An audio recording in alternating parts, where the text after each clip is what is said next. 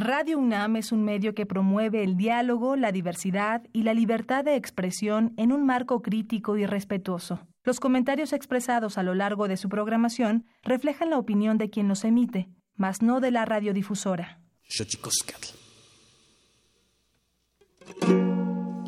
Que manica yo lo ya quizás neki. Que manica kiti wikano, yo lo ya quizás neki.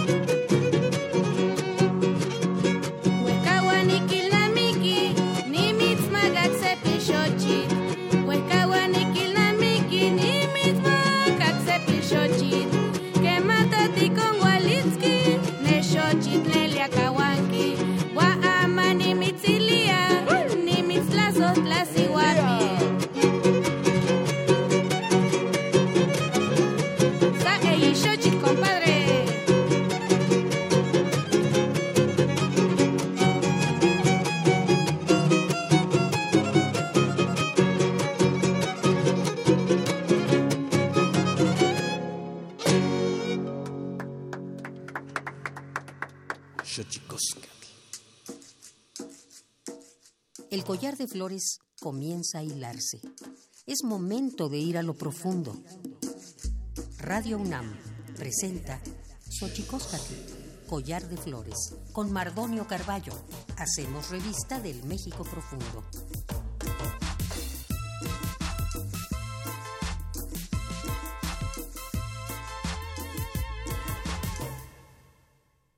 Kenitztoken, tatame, guananame, ichpocame, telpocalme, o quichpilme, siguapilme, guanochi, tentechcaquin, pagni, huescate, tocan radio, nana, ni yolpaki, pampa, eh, tiselian, ni tochan, eh, no pa, sen guampo, no guampo, y tocan Fernando Ijar, guan no, eh, sello, no guampo, yo, xochi cuicame, xochitl, tlen itztosen ni campani xochicoscat. Hola, ¿cómo están, señoras, señores, niños, niñas, jóvenes, jóvenes? Muy felices nosotros de estar aquí en cabina en Radio UNAM, la radio universitaria de la radio de la Universidad Nacional Autónoma de México. Y bueno, feliz de encontrarme en cabina con un amigo nuestro, viejo amigo, querido Fernando Ijar, cuyo trabajo importante en la cultura de nuestro país se va a mezclar con los sones de otros amigos muy queridos, Xochitl, cantantes en flor que nos visitan aquí, guapangos en náhuatl, y bueno, yo muy feliz. Pero antes, antes de, cualquier, de que cualquier cosa ocurra, vamos con las efemérides de derechos humanos para ver lo bien que lo hemos hecho los seres humanos, pero sobre todo lo mal que lo hemos hecho, que tenemos que festejar cuando nuestras barbaries se, se ponen fin. Tonalámatl o la ignota efeméride.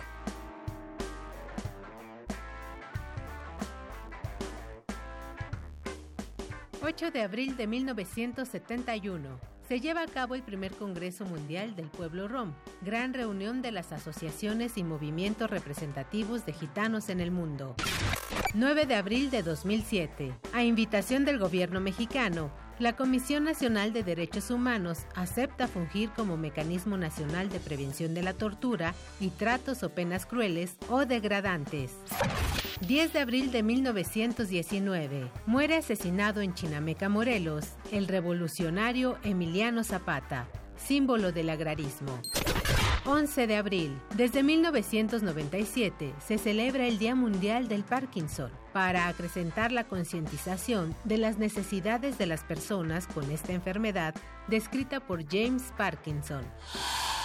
12 de abril de 1961, el soviético Yuri Gagarin efectúa un vuelo de una hora y 48 minutos en la nave Vostok 1 fuera de la atmósfera terrestre, convirtiéndose así en el primer cosmonauta de la historia. 13 de abril de 2016. Se crea la Recomendación General número 26 de la Comisión Nacional de Derechos Humanos sobre la falta o actualización de programas de manejo en áreas naturales protegidas de carácter federal, con el fin de analizar la situación de dichas zonas y la afectación en el goce y disfrute de los derechos humanos vinculados a la ausencia o falta de actualización de sus respectivos programas de manejo. 14 de abril de 2003, un consorcio de seis países, entre ellos Estados Unidos y Reino Unido, descifran la secuencia completa del genoma humano.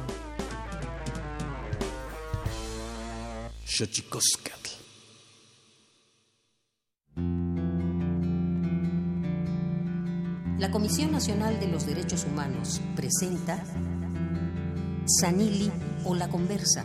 Quien tiene más saliva, traga más pinole.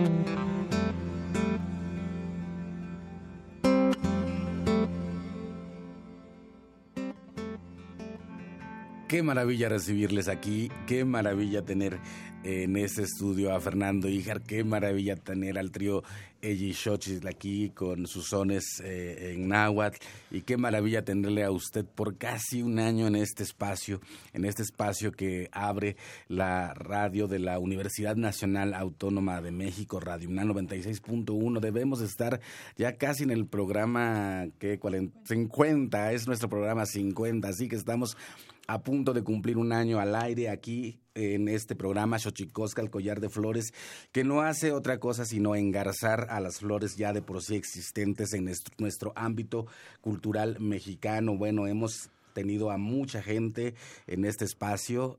Ahora tenemos al maestro Fernando Hijas. Fernando, ¿cómo estás? Muy bien, muy bien, Mardonio. Buenos días, gracias por la invitación, gracias a, gracias a Radio UNAM por este espacio para que platiquemos de música y otras cosas. Yo te conocí hace muchos años en el Museo Nacional de Culturas Populares. Así es, sí.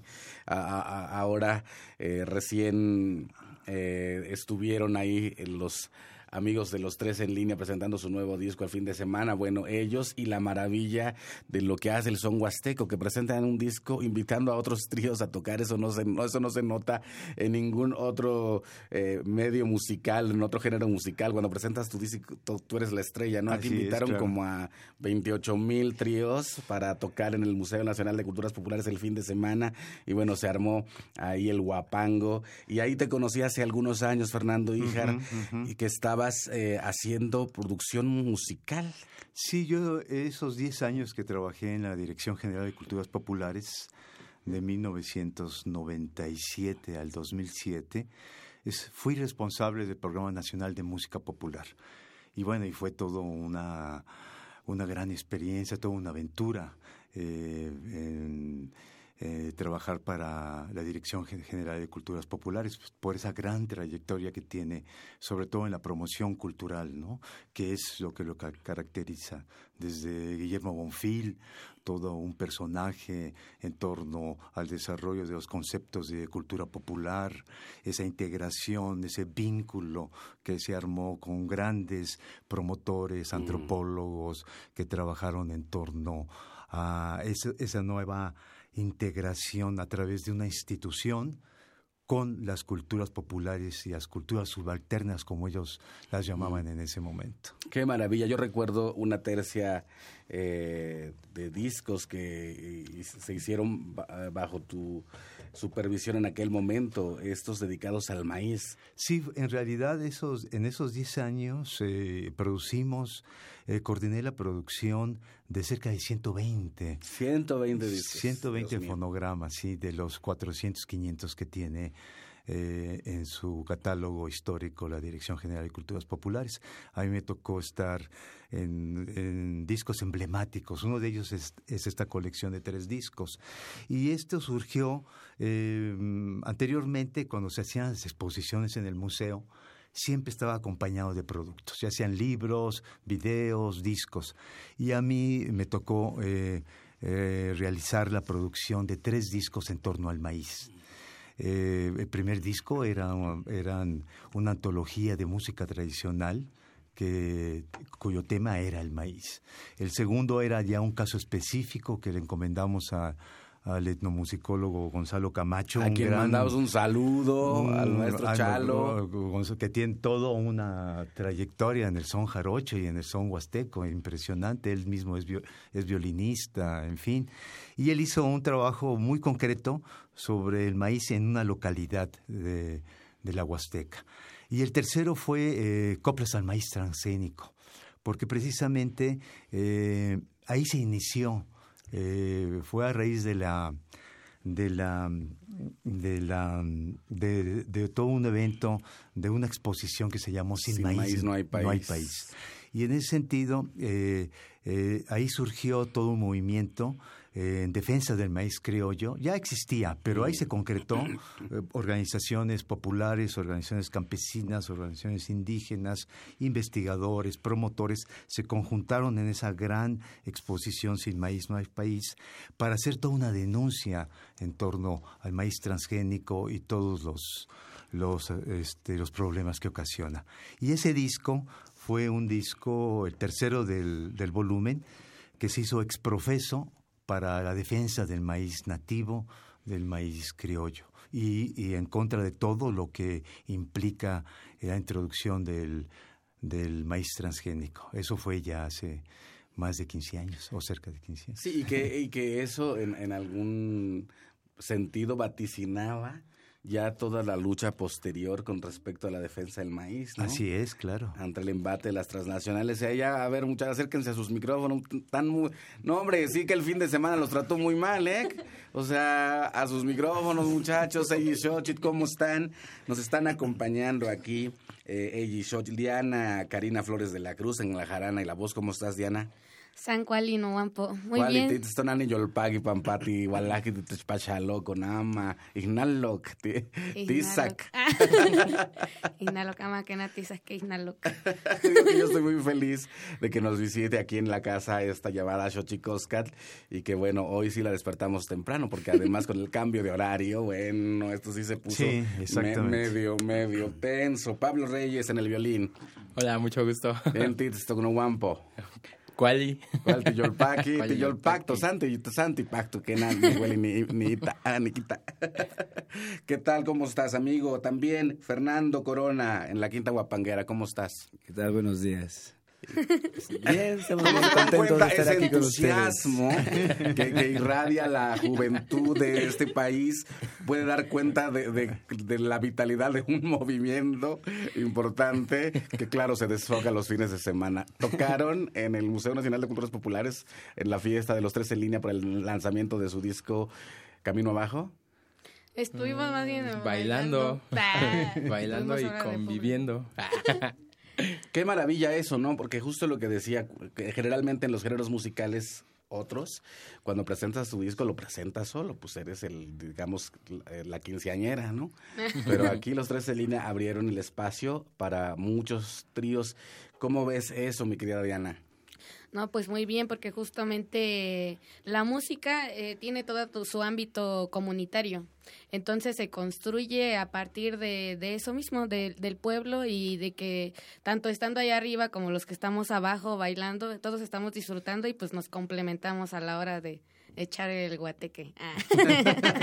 que es la guapangueada. Ni se les da, ¿eh? Ah, no, no, nos sacrificamos.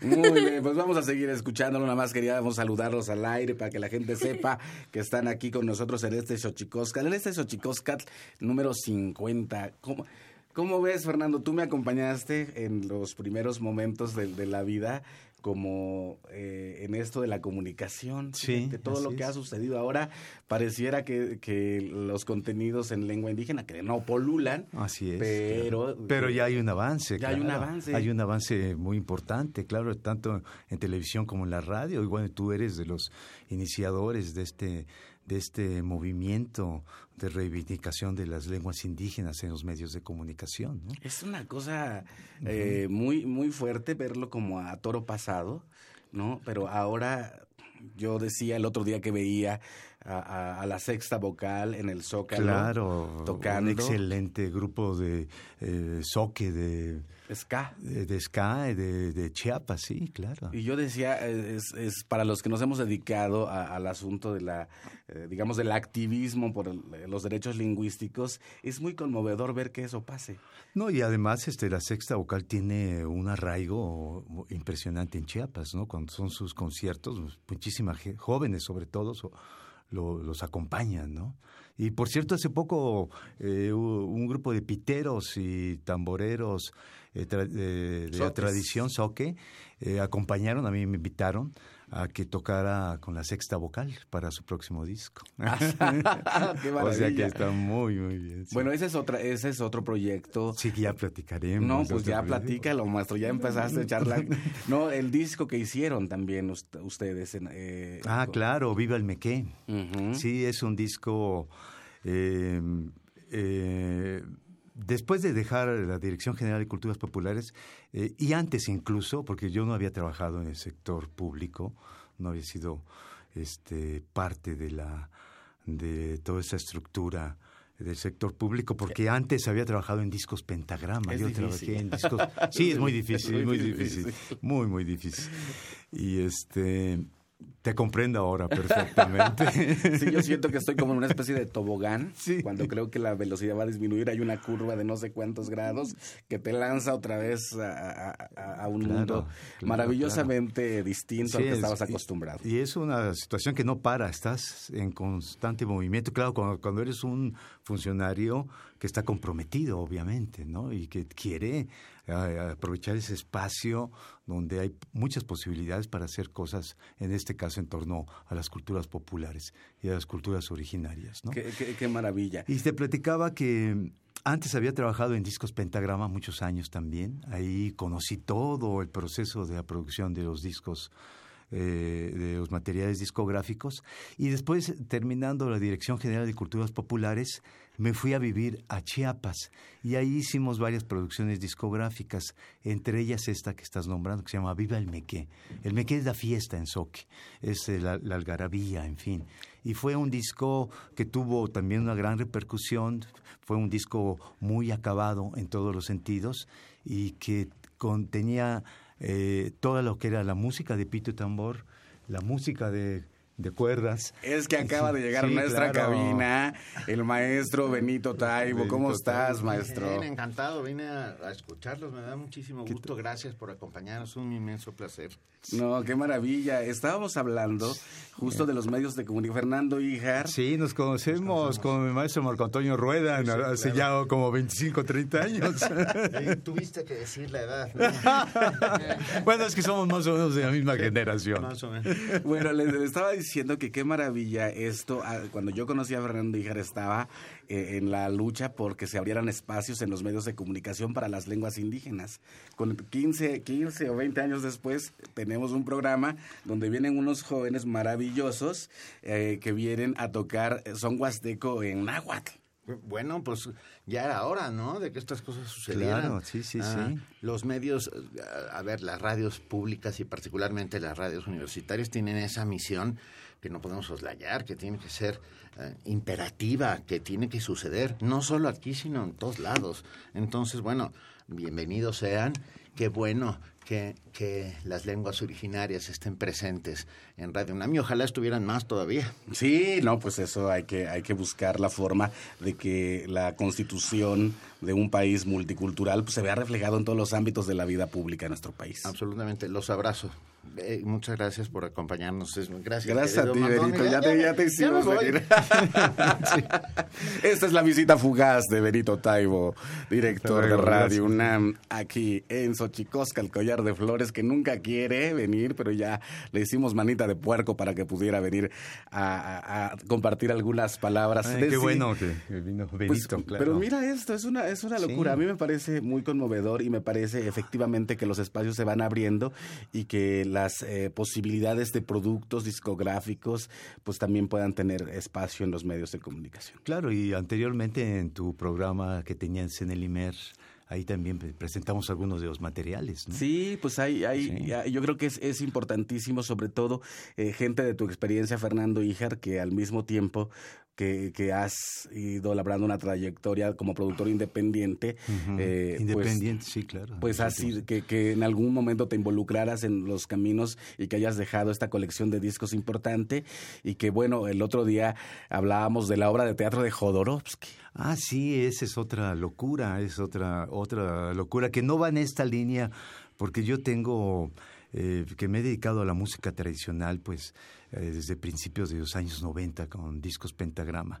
Y anteriormente eh, estuve muy metido en los movimientos de liberación de Centroamérica, de Nicaragua, y ahí fue donde directamente en los festivales de solidaridad eh, empecé a, tener contacto con los artistas, con los grupos, a organizar eh, eventos, sobre todo musicales.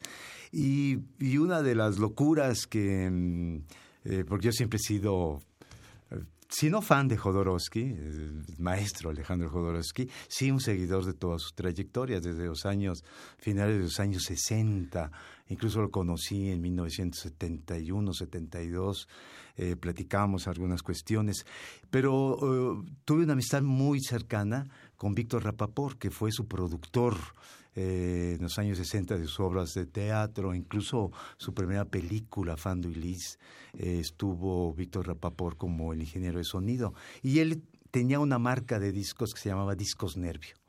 Y entre ellas hizo la producción de del Zaratustra de de Jodorowsky, de Jodorowsky esta emblemática eh, y, par, y, que, eh, y que y fue todo un parteaguas en el teatro mexicano. Bueno, Jodorowsky fue parteaguas en, en, en todo, en, muchas cosas, pero esa fue importantísima. Nato, sí. Entonces, era eh, tomar el texto de, de Nietzsche y llevarlo a, a, las tablas, llevarlo al escenario. Y Jodorowsky lo hizo de una manera impecable. Y como siempre, pues los artistas se presentaban desnudos en el escenario.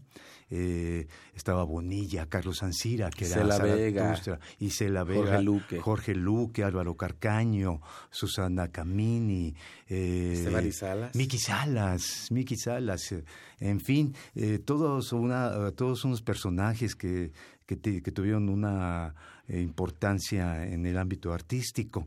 Y, se, y Víctor Rapaport grabó en LP en vivo la, obra de teatro. Después de muchos años platicamos y hicimos un disco compacto. Eh, con ya eh, hicimos el transfer de análogo a digital y producimos este disco de Zaratustra de Jodorowsky que se volvió un disco de culto, es un disco de culto en el underground, porque no hay un disco de... Están las películas, obviamente, eh, la montaña, eh, la montaña sagrada, sagrada eh, Liz, en fin, pero de su obra de teatro no, este es lo, el único material que está grabado y además eh, está la voz de Jodorowsky cuando se inicia y la fabulosa y imponente voz de Carlos Ancira. Entonces, este disco se volvió otro, eh, todo un material de culto en el ámbito de los seguidores de, de Jodorowsky. Qué maravilla, pues es sin duda eh, e, escucharte, Fernando, y escuchar un pasaje importante de la cultura de nuestro país. El otro día platicaba con Fernando Ijar y me, decía, me decías que fuiste floor manager del Canal 11. En 1969 tenía 17 años y entré a trabajar. Yo no había nacido y bueno, los, los de 18 menos. En, 69 fui floor manager en el Canal 11, que estuve un año trabajando. Eh, estaba en la prepa, en fin. Y, este, y era una locura, porque ahí eran unos audífonos pesadísimos, los cables que tenías que estar manejando. Yo te, eh, amanecías adolorido de tanto estar moviendo los cables. En fin, fue una experiencia fabulosa estar ahí. Y sobre todo la gente que conocí en ese tiempo, aparte de grandes productores, eh, la época heroica de, del literalmente heroica, literalmente, porque todo se hacía con lo mínimo que había. Entonces ahí conocí a Juan José Calatayud, yo estuve en sus programas de, de jazz de Juan José Calatayud, que los presentaba este eh, Juan López Moctezuma, el hijo de Carlos López Moctezuma, que era un gran admirador de, y seguidor del de jazz en México. De hecho, eh, López Moctezuma eh, fue de los iniciadores en torno a la divulgación del jazz en México. Entonces ahí conocí a toda una serie de personajes importantísimos que marcaron también toda una línea en la historia de la música en México. ¿Cómo podemos conseguir el material, Fernando Ijar, este que seguramente eh, la gente que nos está escuchando querrá saber dónde podemos conseguir eh, estos discos? Ahorita no están, eh, no están así en, algún espacio en venta.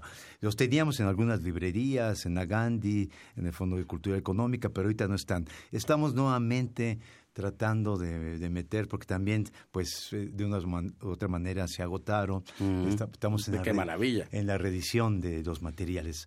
Entonces, si quieres, posteriormente, este... Mm, eh, o podría ser a través de, tengo todavía algunos materiales, podría ser eh, darte mi correo electrónico. A ver, pues dalo, sí, mi correo electrónico es ferijar, F-E-R, ijar, Ijar, H-I-J-A-R, que es mi apellido, arroba gmail.com. Ahí están ese disco de, Jodorowsky, está el disco de Viva el sobre la música tradicional de Osoques de Tuxtla.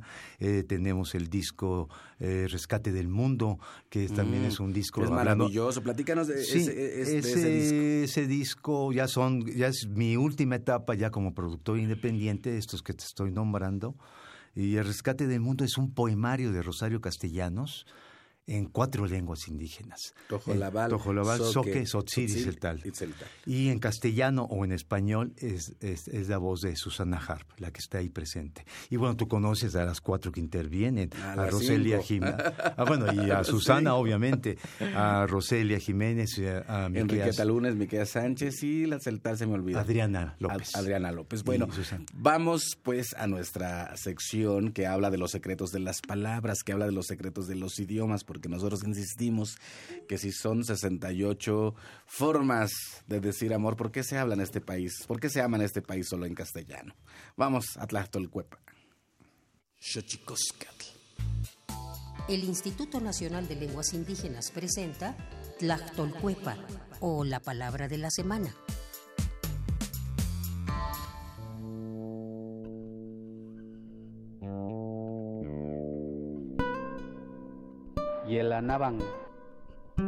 Esta es una expresión zapoteca que proviene de la variante lingüística de la Sierra Norte de Oaxaca. En la cultura Shitza se utiliza para referirse al término que desde la biología implica las capacidades de nacer, crecer, metabolizar, responder a estímulos externos, reproducirse y morir y distingue a hombres, animales y plantas, por ejemplo, de una roca o una mesa.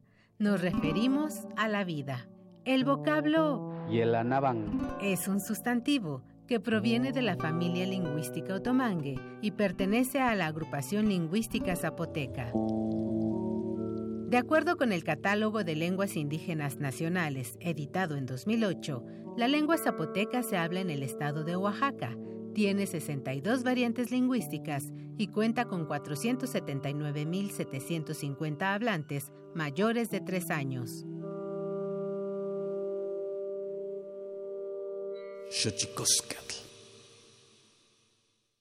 Pluriversos PUIC, un mundo culturalmente diverso. Espacio en colaboración con el Programa Universitario de Estudios de la Diversidad Cultural y la Interculturalidad.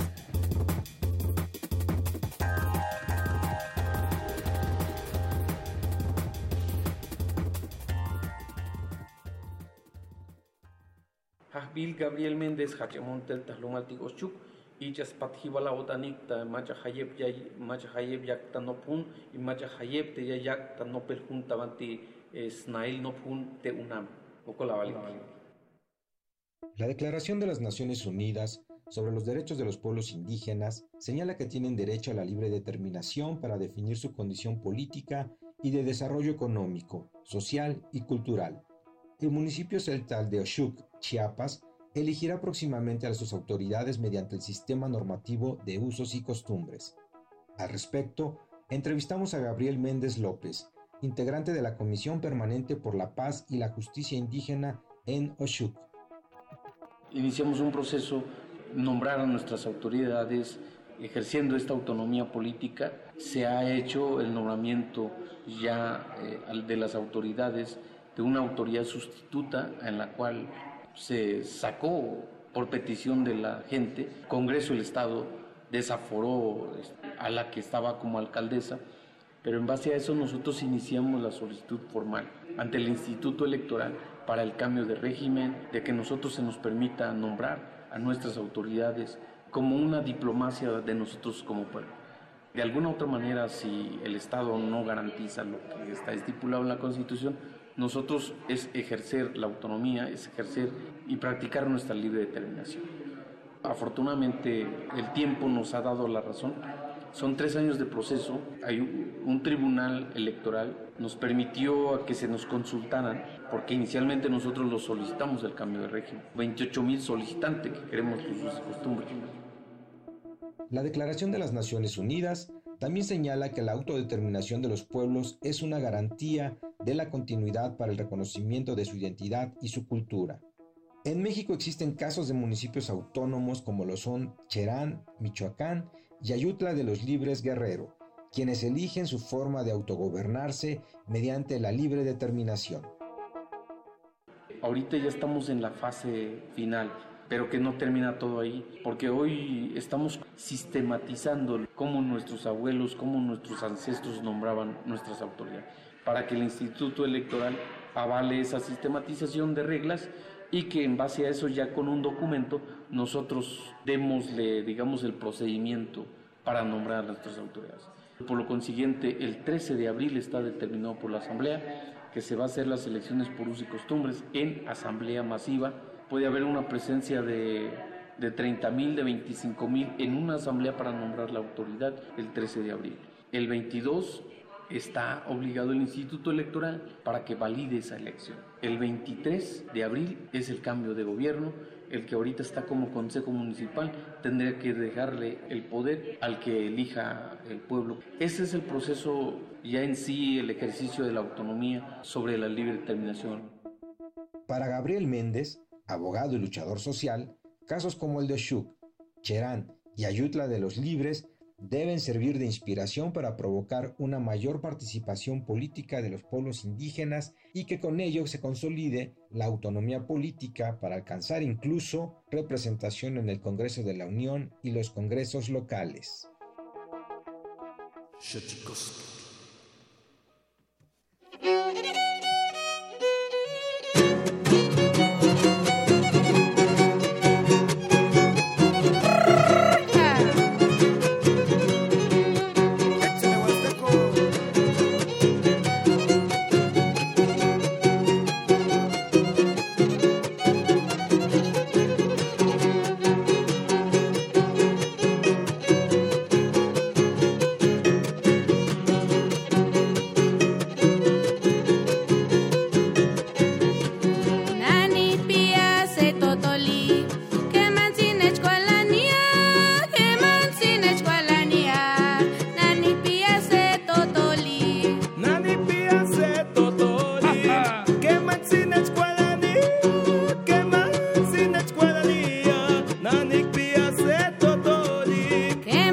go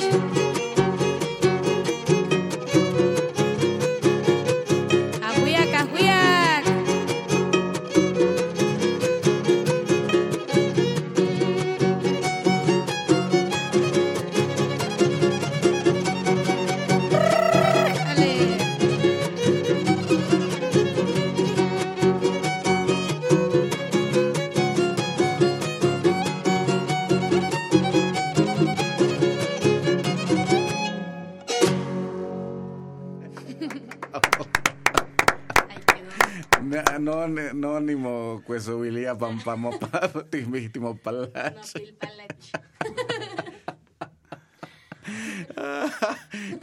qué, divertido. Eh, yo no conocía esta letra. ¿De, dónde es? Este, todas, bueno, las letras yo las hice. Está increíble.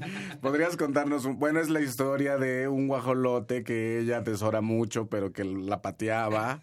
Entonces, a pesar de tristezas, se lo...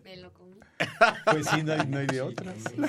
aunque, yo no quería, pero es que luego allá en el pueblo, normalmente cuando tú eres muy pequeño te regalan, este, o tienes tu pollo o tienes tu guajolote, es tuyo. Pero pues llega un momento pues, en el que pues, ya tienes que... No hay de otra. Todas las letras son tuyas.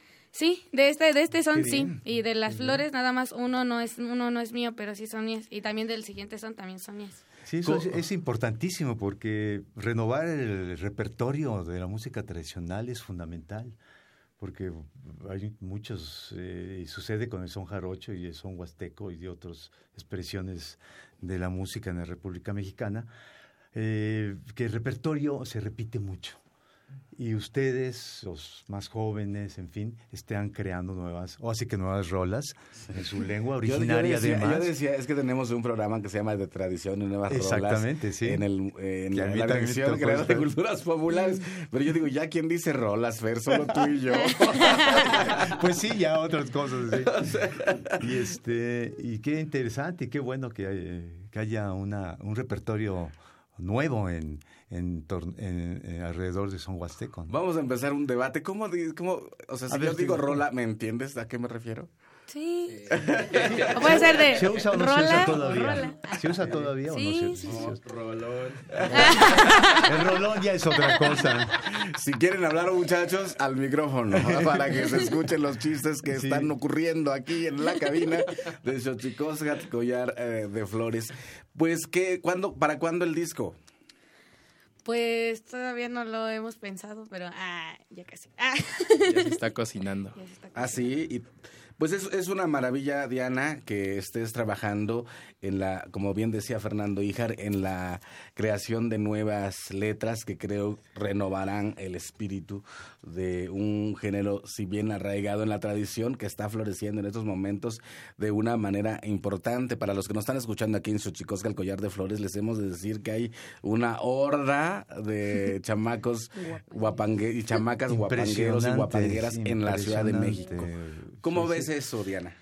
No, pues muy bien. La verdad es que de una u otra manera los jóvenes también tenemos que tomar en nuestras manos la responsabilidad de Pues retomar, retomar en, en cuanto podamos eh, nuestras culturas, ¿no? En este caso la música, que a raíz de, de esta misma podemos, que es significativa para nosotros, entonces podemos llamar la atención de nuestra misma gente que a veces que se van a otro lado y dejan, ¿no? Como la identidad de lado y creen que lo moderno y, y lo del español y todo eso es como lo mejor y, y entonces cuando los jóvenes retomamos esta parte de la cultura, también es como voltear a ver y que nos volteen a ver y decir, ah, pues es que sí, sí sirve, ¿no? En este caso, al respecto de la lengua, me parece como muy importante, sí que los demás lo oigan, pero sobre todo que mi gente revalore este, nuestra tradición y nuestra lengua, porque las letras justo hablan de cosas que, es, que son parte de nosotros, de la cotidianidad.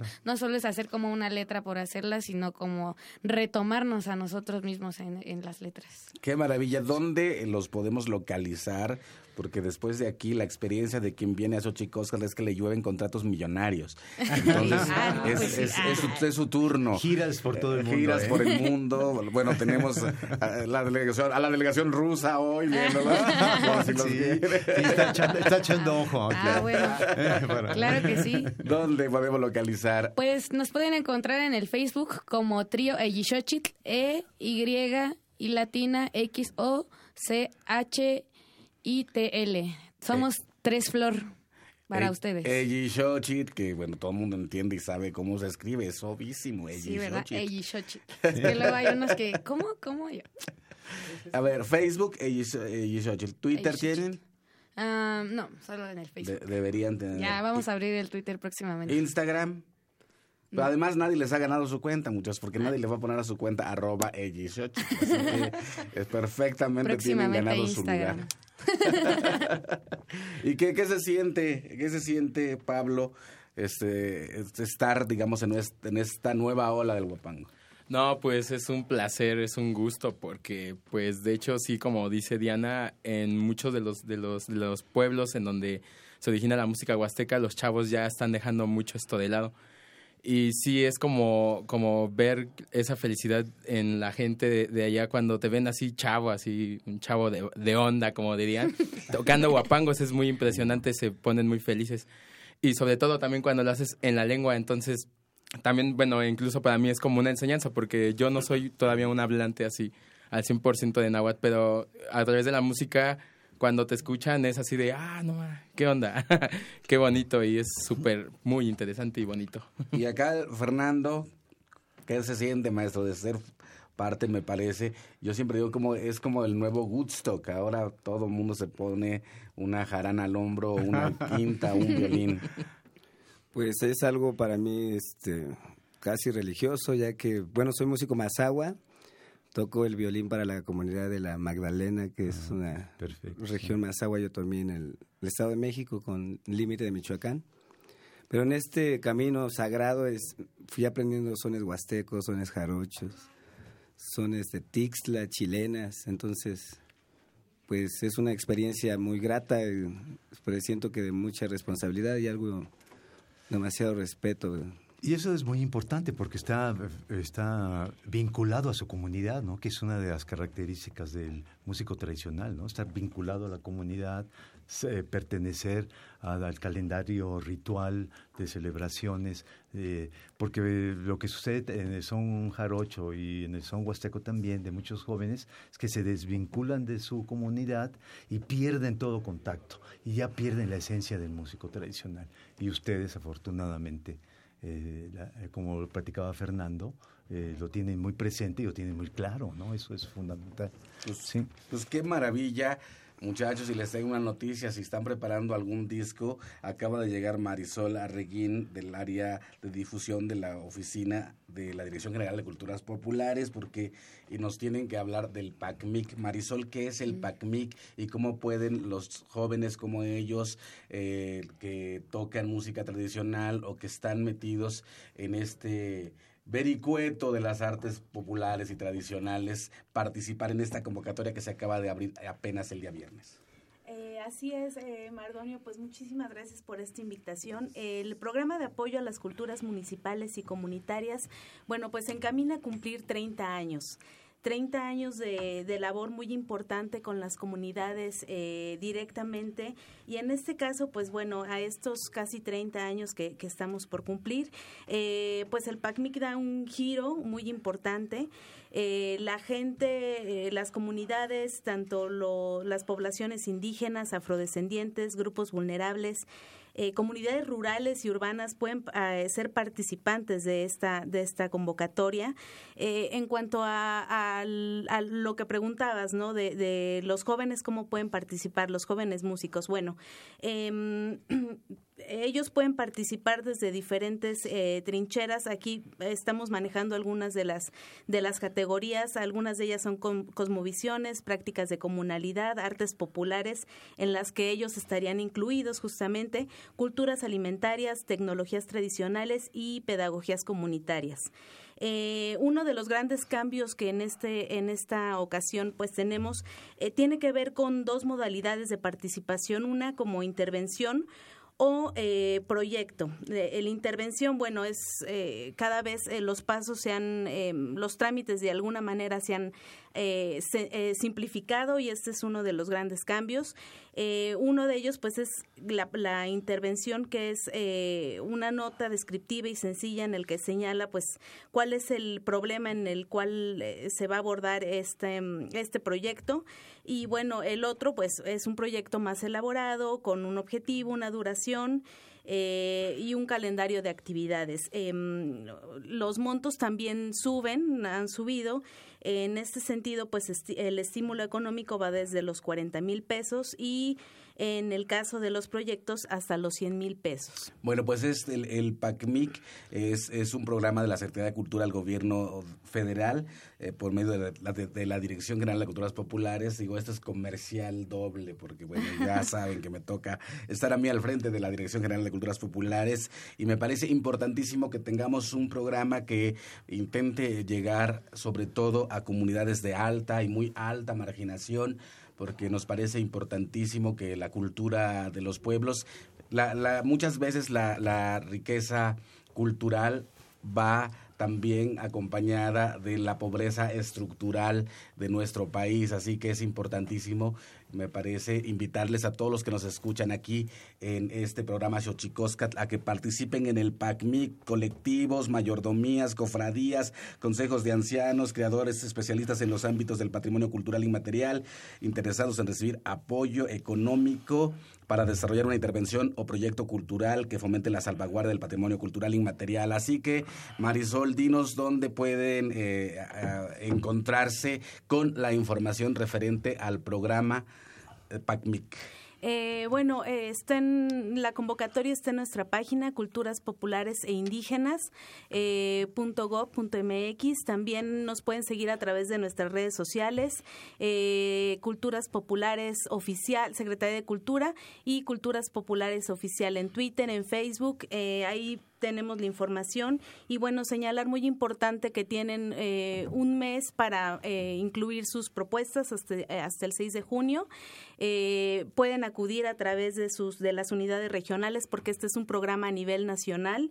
Y también estamos en colaboración con el Consejo Nacional de Fomento Educativo CONAFE que también estará auxiliando a, a, todas las personas que se quiera, que quieran incluir, que quieran participar en esta convocatoria y bueno, como una manera de, promover esta cultura comunitaria, eh, la diversidad, el no racismo y la inclusión, y en favor, obviamente, de una redistribución de la riqueza cultural de nuestro país. Pues qué maravilla tener esta oportunidad de platicar con Fernando Híjar. Fernando, hemos llegado al fin, eh, hemos llegado al fin, amigos míos, por esta mañana no hay más cuentos. Muchas gracias por acompañarnos, Fer. ¿Con qué te despides? Gracias por, por la invitación, gracias a Radio UNAM. Y bueno, eh, estoy aquí este, muy contento yendo a un trigo huasteco con nuevas propuestas en torno a la letra, en fin. Em, eh, yo, estoy muy yo estuve muy cercano al, son huasteco con el trío, trío Xochocapa. Eh, a finales de los años 80 y principios de los 90, incluso hicimos... Vino el maestro Víctor, el otro día estuvo aquí tocando el, con la Exactamente, que es excelente violinista, para mí uno de los mejores violinistas de su región que han existido y una excelente persona. Desafortunadamente dos, dos compañeros que de la Quinta Guapanguera que tenía un falsete impresionante y el, maestro de la jarana ya no, están con nosotros, pero bueno, eh, el son huasteco es parte de mi formación musical también. Qué bueno. Marisol, que nos, si quieres, que nos escriban a collar para los que estén interesados en la convocatoria del programa de apoyo a las culturas municipales y comunitarias PACMIC, que en estos 30 años queremos que llegue hasta el último rincón del país. Cofradías, colectivos, tríos, todos aquellos que busquen algún apoyo, podemos sin duda, eh, pondremos o ponemos sin duda a su disposición esta convocatoria que queremos que sea democrática, que queremos que sea plural y que dé cuenta del país diverso que tenemos. No racismo, inclusión, por la diversidad de nuestro país. Entonces, Marisol, muchas gracias. Muchas gracias y bueno, esperemos que eh, se pase de voz en voz esta convocatoria y que recibamos muchas propuestas. Y bueno, vamos a nuestra sección, vamos a nuestra sección, vamos Amoch, más libros al rostro, o lo que es lo mismo, más Amoch menos Face, y con ustedes nos vamos a despedir cantando. Más libros al rostro, o lo que es lo mismo, más Amoch menos Face, espacio en colaboración con el Instituto Nacional de Antropología e Historia.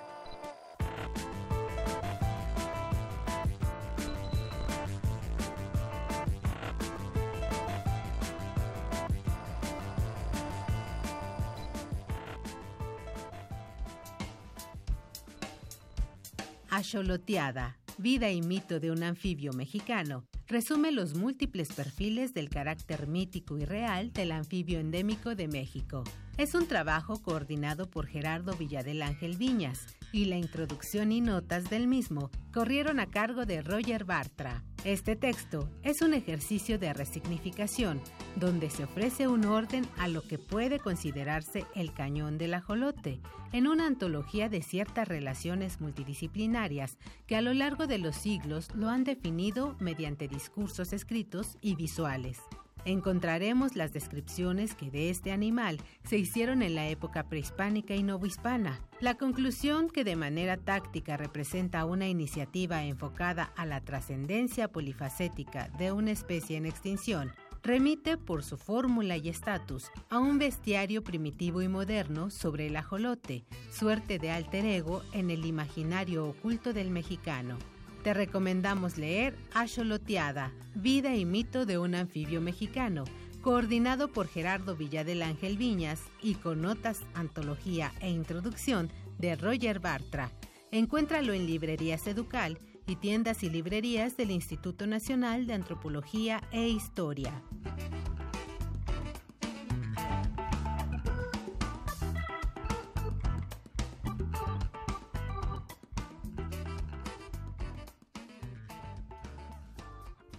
Xochicosca.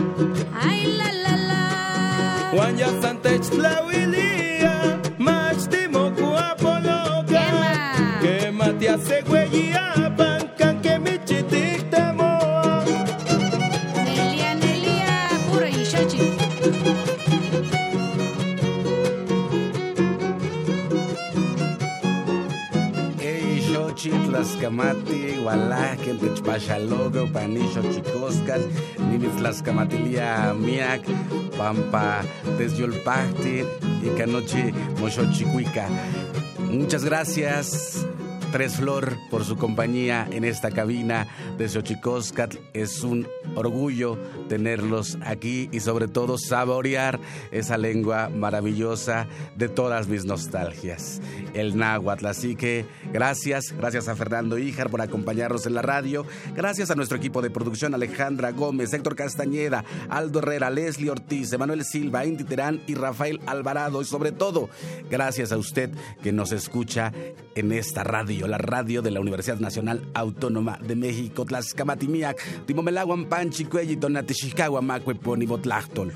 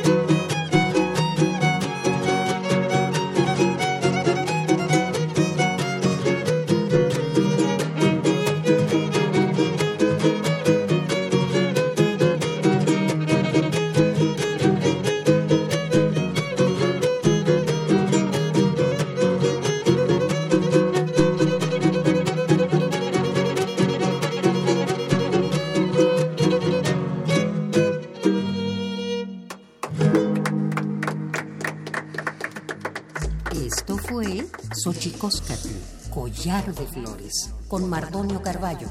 Hacemos revista del México Profundo. Una producción de Radio UNAM. Experiencia sonora.